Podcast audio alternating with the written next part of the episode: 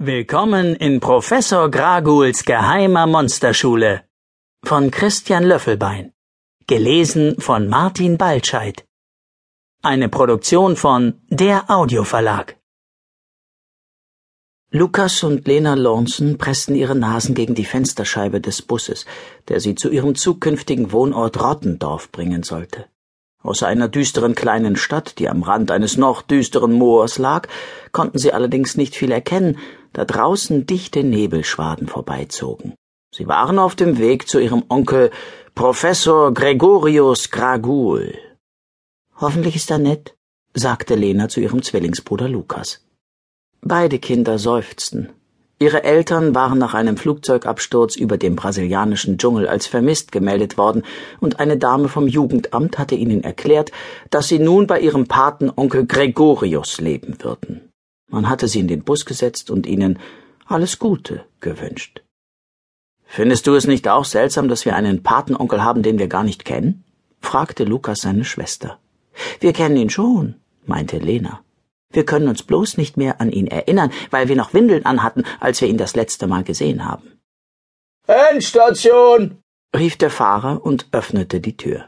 Holt uns Onkel Gregorius nicht ab? fragte Lukas. Der Busfahrer zuckte mit den Schultern. Er schien sich mehr für das Leberwurstbrot in seiner Hand zu interessieren, als für das Schicksal der beiden Kinder. Beunruhigt kletterten sie mit ihrem Koffer aus dem Bus. Nach dem unglücklichen Verschwinden ihrer Eltern hatten sie gehofft, dass ihr Onkel wenigstens in einem hübschen Städtchen mit einem Freibad und vielen Kinderspielplätzen wohnen würde, aber Rottendorf war das genaue Gegenteil.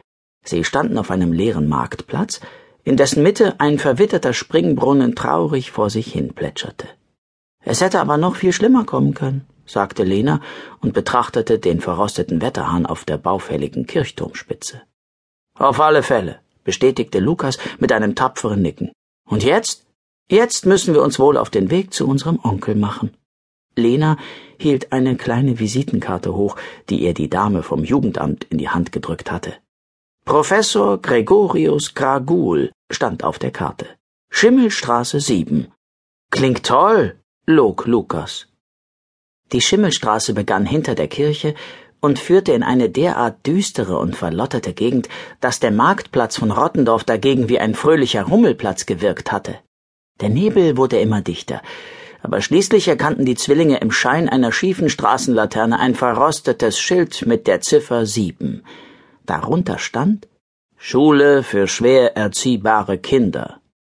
Das kann ja wohl nur ein Scherz sein, sagte Lena. Aber kein guter, meinte Lukas. Und umkehren können wir auch nicht, Lena schüttelte den Kopf. Wir haben ja nicht einmal Geld für den Bus. Hoffentlich holen uns Mama und Papa bald hier ab, sagte Lukas.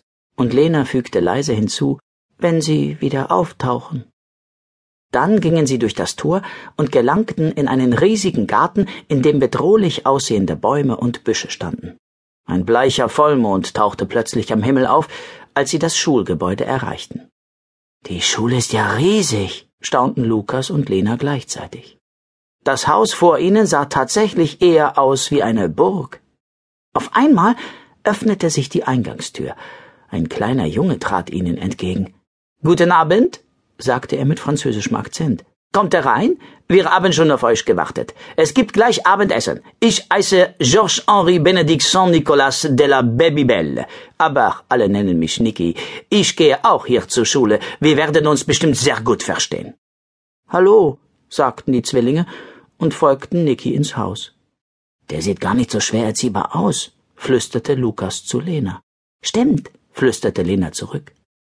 Und die Eingangshalle sieht auch nicht aus wie die von einer Schule. Sie ließ ihren Blick über die Halle schweifen. Auf dem Fußboden lag ein orientalischer Teppich, um den eine alte Ritterrüstung, ein Gummibaum und eine Kommode herumstanden. Über der Kommode hingen mehrere afrikanische Holzmasken an der Wand, die die Kinder anzugrinsen schienen. Die Treppe in den ersten Stock hatte ein hohes Geländer aus dunklem Holz und die Stufen waren ebenfalls mit einem orientalischen Teppich belegt. Eine Schule für schwer erziehbare Kinder habe ich mir anders vorgestellt, sagte Lukas. Lena nickte. Kommt! rief Niki, der bereits die Treppe hinaufgegangen war. Der Professor möchte euch vor dem Essen persönlich in seinem Arbeitszimmer begrüßen. Den Koffer könnt ihr unten lassen, um den kümmert sich wie Herr Pferdeappell.